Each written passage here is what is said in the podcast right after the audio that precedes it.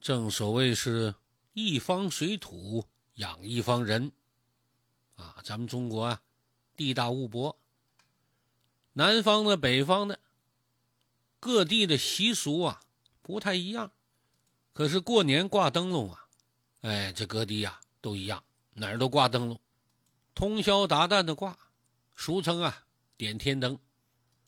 这个可不是咱们从小说里啊、传说里听到那个点天灯。啊，就是那个把人脑袋点着了，烧人那个点天灯，啊，这不一样。这里的点天灯指的是啊，哎，成宵达旦的点，过年了吗？这怎么来的呢？传说呀，在很久以前，这人间呐，遍布各种妖怪，体格非常庞大，凶残成性，时常啊侵扰人类的聚集地。毁坏庄稼，把人当点心吃，这些妖怪啊，上古时期就存在了，生性残暴，不但喜欢吃人，而且呢，还霸占着各种资源。咱们今天讲的，是霸占水源的一个妖兽，他霸占了水源，要挟人类，哎，每个月啊，都给他送童男童女去，供他享用，不给呀。我就把水给你们端了。那人没水可活不了啊！为了生存，这老百姓也没招。可是谁家的孩子送去啊，那都舍不得，怎么办呢？抽签儿啊！谁家抽着签了，就得把孩子给妖怪当祭品去。有一户人家呀，姓谢，啊，家里挺穷的，呃，就一个十几岁的小男孩这小男孩啊。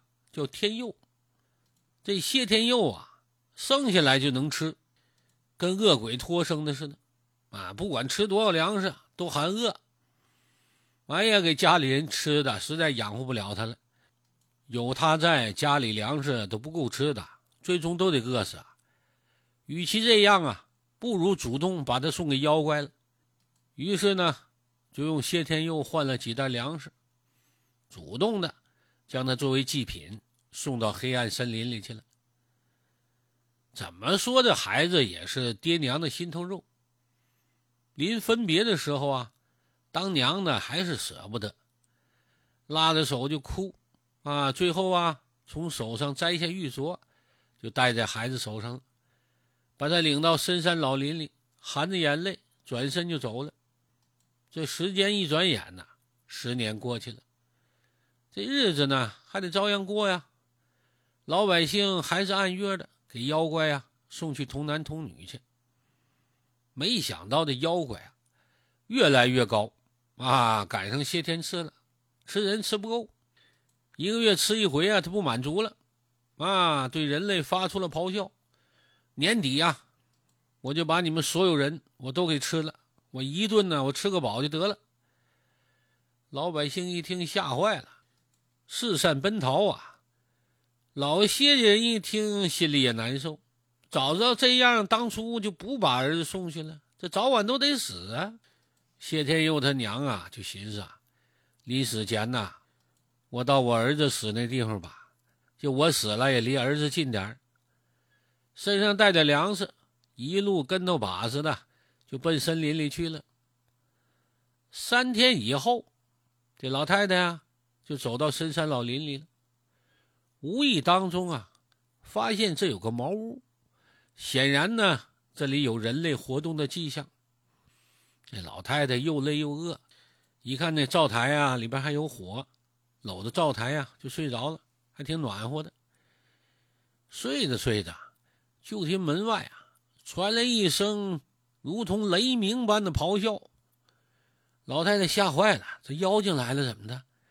躲在门缝往外看。就看一个彪形大汉扛着一头野猪，朝着这小茅屋就走过来了，给老太太吓得一屁股坐在地上起不来了。这大汉就听到动静了，加快脚步往屋赶。老太太一看，完了，这我是肯定没命了，闭着眼睛等死吧。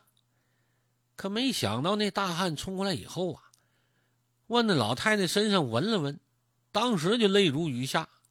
跪在地上就哭开了，娘啊，你终于来了！”这一句话把老太太喊的，心都要蹦出来了，跪在地上也不敢抬头。然而呢，这大汉伸手过来扶她的时候，老太太眼前一亮：“啊，怎么的呢？”他看那大汉手上戴那手镯啊，哎呀，这不是当年送给儿子的手镯吗？老太太眼泪就下来了。哎呀，我的儿啊，你还活着呢，可想死我了。这个谢天佑怎么没死呢？原来呀，这老天爷可怜这孩子，给他留条活路，他居然呢没被妖怪吃了，阴差阳错的活下来了。被森林里的野兽抚养长大成人了。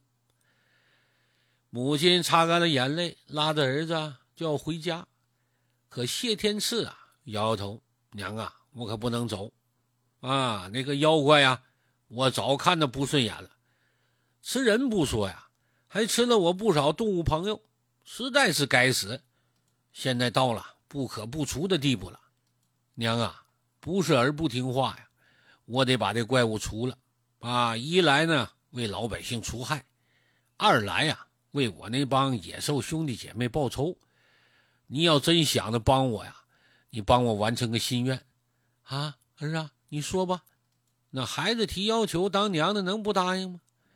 答应，你说什么都行。这谢天佑啊，就告诉他娘应该怎么办。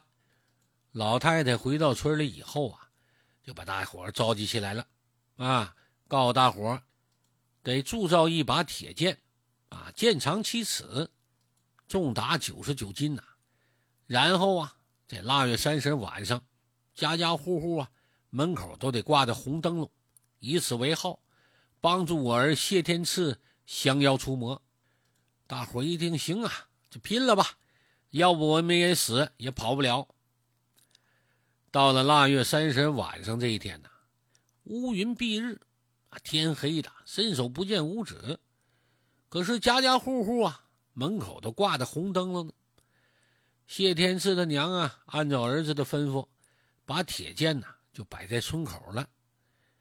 谢天赐呢回到村里了，很轻松的就把铁剑拿起来，往肩膀上一扛，坐在村口啊就开始唱歌。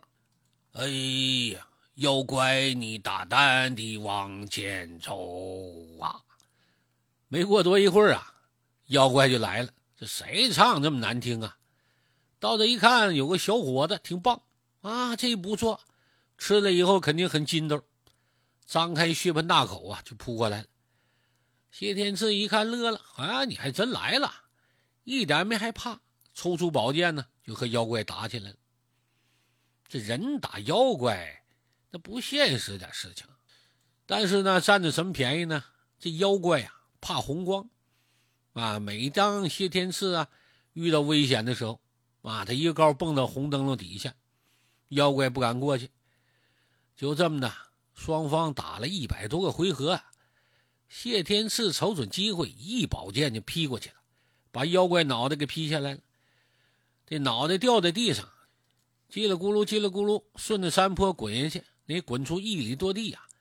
最后咔嚓一下子。炸得四分五裂，老百姓可听到响动了，都出来一看，哎呀，这妖怪死了，高兴啊！摆酒吧，庆贺，庆贺这伟大的胜利。哎，从此以后啊，每到腊月三十，老百姓呢就形成了过年点灯笼的习俗。一来呢，威慑妖怪，让他不敢靠近；二来了，为了纪念为民除害的谢天赐。这就是过年挂灯笼、点天灯的一个传说。这个民间传说呀，各个地方啊都有所不同。可能一件事情呢，在其他的地方啊就不这么说。哎，所以听你就听个乐，千万呢可别跟我掰扯啊！这不这么的，那么的，怎么的呀？怎么的都有道理。